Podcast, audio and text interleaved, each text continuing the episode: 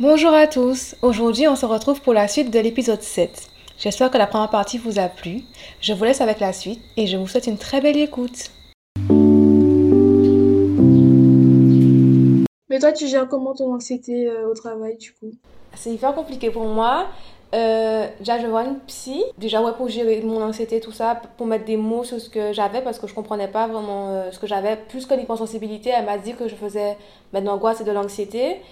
Et euh, je dirais que j'essaye un peu de me, de me tempérer. J'essaie de me dire, ok, là, c'est difficile. Soit je verse quelques larmes et puis euh, je reprends le dessus. Mais faut pas se retenir de pleurer, hein. faut pas que tu te retiennes de pleurer, c'est normal. J'essaie de me fixer des limites, de me dire de pas pleurer au travail, tu vois. Soit je vais dans, la- dans les toilettes et puis je verse vite fait et je retourne. Faut garder ça à se faire quand même un peu. Et je dis, quand tu rentres à la maison, quand tu es dans la voiture, là, tu pourras vraiment tout lâcher. Donc à ce moment-là, je me permets de vraiment tout évacuer. Donc je prends sur moi, mais j'avoue que ça rend euh, mon année de. Ben, parce que je suis en alternance, ça rend mon année plus compliquée. Euh, parce que je me sens pas forcément intégrée et que j'ai du mal avec euh, ben, les remarques vraiment négatives qui reviennent souvent, ce genre de choses. Mais j'ai l'impression que c'est lié. J'ai l'impression, parce que je m'intéresse aussi à d'autres personnes hypersensibles pour savoir si c'est un peu commun, et j'ai l'impression que le sentiment de se sentir euh, pas comprise et à part, très différent, et ne pas se sentir intégré dans un groupe ou ne pas réussir à s'intégrer dans un groupe, c'est lié parce que j'ai le même souci et je comprends totalement ce que tu vis. Mais je trouve ça bien quand même que tu respectes le fait que tu as ta sphère privée et que tu essaies de te forcer. Déjà, c'est un grand pas. Parce que pleurer devant des gens, c'est pas forcément le, le mieux, tu vois. Pleurer au travail. Je dis pas que c'est pas parce qu'il faut que tu paraisses forte du moins, hein, mais c'est bien que tu gardes quand, que tu gardes quand même cette sphère-là privée. C'est important quand même de se détacher. Et c'est en se forçant au final qu'on arrive petit à petit à, à positiver et à aller mieux, je pense. Faut un peu se forcer des fois dans la vie, se faire violence pour aller mieux. Ouais, je suis tout à fait d'accord. Et puis après, j'ai pris, maintenant, j'ai pris l'habitude et je gère les événements au travail mieux qu'au début, que quand je suis arrivée. Après, c'est toujours difficile, hein, mais euh, au moins, j'ai vécu une année en entreprise et je sais ce que c'est et, je, ça m'a forgé, quoi. L'expérience maintenant, ça te forge. hein. Ce qui tue pas rend plus fort et c'est réel. Si ça te tue pas, c'est que tu, ça va t'apporter une expérience. C'est des leçons de vie et ça te forge hein, dans tous les cas. Ça peut t'apporter que du positif. Faut, faut tirer le positif de toutes les situations. Même si c'est négatif, faut tirer le positif. C'est vraiment ça et c'est vraiment ce que j'essaie de faire, vraiment de, comme tu dis, d'en faire une force et de d'assumer vraiment qui je suis et même si euh, ben, je me sens pas intégrée par exemple dans les groupes comme on disait ben, c'est quelque chose que c'est bon je suis habituée à, à j'ai mes amis etc mais je sais qu'au travail je serai jamais euh, intégrée à 100% je me sentirai jamais vraiment à l'aise à 100% Après, c'est pas nécessaire forcément de se faire des amis au travail. Des fois aussi, c'est bien. Faut relativiser, se dire que bon, t'as ta sphère professionnelle, t'as ta sphère personnelle, t'as ta sphère amicale, t'as plusieurs sphères, c'est pas grave. Et puis si ces gens-là, t'es pas ami avec eux, c'est que tu dois pas être ami avec eux, c'est que c'est comme ça que ça doit se faire. Tout simplement, c'est ça. Faut se dire que le hasard n'existe pas et que si les choses se passent ainsi, c'est pour une bonne raison. ouais totalement mais du coup je veux savoir si tu avais une anecdote ou une expérience à partager euh, qui t'est arrivée euh, ben, à l'école ou dans la sphère professionnelle par rapport à ton hypersensibilité Alors, des anecdotes, faudrait que j'en trouve parce que le nombre de crises d'angoisse que j'ai pu faire euh, à l'école ou euh, sur le lieu de travail, ça m'est déjà arrivé à plusieurs reprises ben, de devoir quitter la classe en urgence sans prévenir parce que ben, je savais que je pouvais plus tenir tout simplement les remarques, que ce soit du professeur, des autres, ou en fait les bruits tout simplement parce que je suis très sensible au bruit aussi, mon hypersensibilité est sensorielle. Donc les bruits, je les entends fois mille, les... juste les prises de courant, dis-toi que j'entends les bruits. Donc du coup, si j'entends trop de bruit autour de moi, sachant que j'ai la pression extérieure, tout ça, je truc, ça m'est déjà arrivé à plusieurs reprises de me retrouver dans les toilettes du lycée à pleurer, à devoir me cacher pour pleurer, sachant que je déteste paraître faible en public, de finir dans le bureau de la CPE, à pleurer, à faire des crises d'angoisse. Dieu merci, j'ai une bonne CPE durant mes années lycée, qui m'a beaucoup aidée aussi et qui m'a beaucoup conseillé et qui m'a permis d'aller mieux du coup. Mais euh, voilà, beaucoup de crises d'angoisse euh, au lycée cachée, pas forcément, mes amis n'étaient pas forcément au courant que je devais gérer seule. et au travail ça t'est déjà arrivé aussi? Euh, ça m'est déjà arrivé de, ben, d'aller dans les toilettes comme toi hein, pour aller me cacher. Parce que ben, j'avais honte. Et je pense que c'est pas le lieu, on t'embauche, c'est pas trop le lieu pour aller pleurer, mais euh, c'est difficile quand il y a trop de pression, qu'on se dit qu'on va pas réussir. Ça m'est déjà arrivé, hein, deux ou trois fois d'aller pleurer, d'aller me cacher pour pleurer dans les toilettes et me ressaisir en bon coup, me faire violence, me dire non, Taïna, tu peux pas te laisser euh, submerger par tes émotions, il faut que tu euh, te battes et que tu vas réussir. Au moment où tu as travaillé, est-ce qu'on t'a fait des réflexions euh, négatives, des remarques ou euh, des choses qui ont pu t'atteindre? Euh, mon père est quelqu'un qui fait énormément de remarques.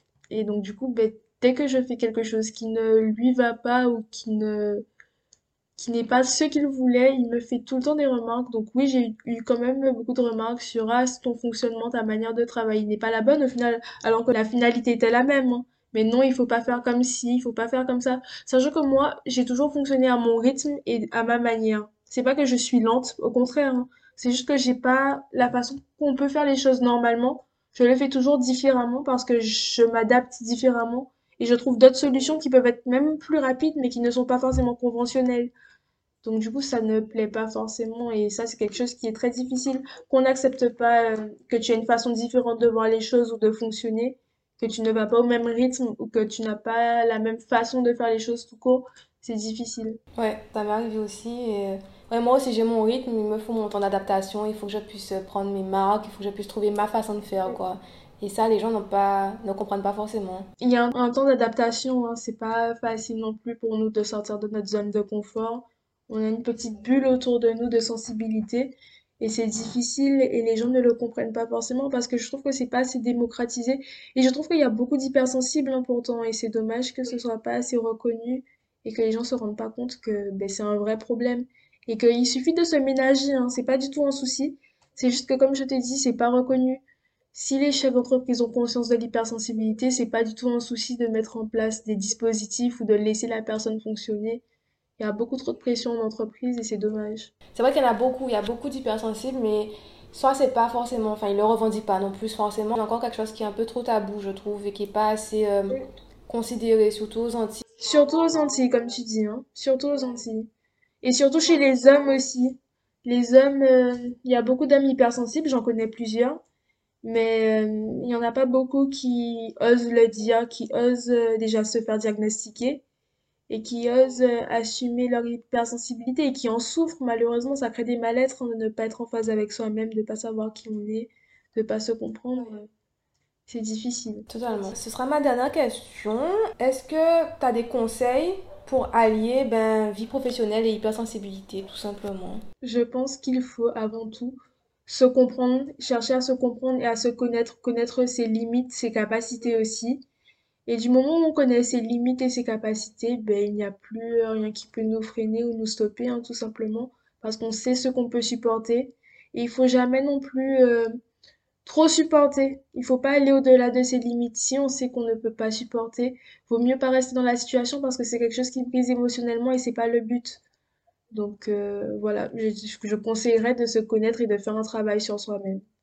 Et d'essayer de faire des efforts et de chercher des solutions aussi. Il faut que l'hypersensibilité soit moins tabou et ne pas avoir peur de se déclarer et de dire qu'on est hypersensible. Discuter de ça et essayer de faire comprendre l'hypersensibilité parce qu'une personne qui n'est pas hypersensible ne peut pas savoir ce qu'on vit. Il suffit de discuter, expliquer, essayer de se ménager, de trouver des solutions tout simplement. Ah, du coup, j'ai une question qui me vient. Comment tes parents ont accueilli euh, ton diagnostic euh, d'hypersensible? Est-ce qu'ils l'ont compris ou pas du tout? Ils n'ont pas eu à le comprendre ou à l'accueillir tout simplement parce que j'ai toujours été hypersensible. Depuis ma naissance, je pense, depuis euh, longtemps, mes parents m'avaient déjà déclaré hypersensible avant le diagnostic du psychologue ou du psychiatre. Donc ils le savaient déjà.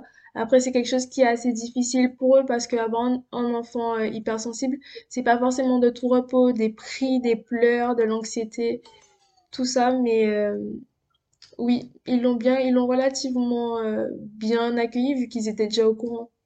Ils n'avaient pas d'autres solutions dans tous les cas. Ouais, je comprends. Bon, ça va, c'est pas comme s'ils le reniaient, ils le refusaient. Mais le souci avec les parents antillais, c'est qu'ils ont du mal. Ma mère est quelqu'un de très compréhensif. Enfin, c'est ma mère qui est antillaise, mon père il est euh, breton, du coup. Et euh, ma mère, elle l'a bien compris, mais la famille de ma mère qui est antillaise a du mal à le comprendre.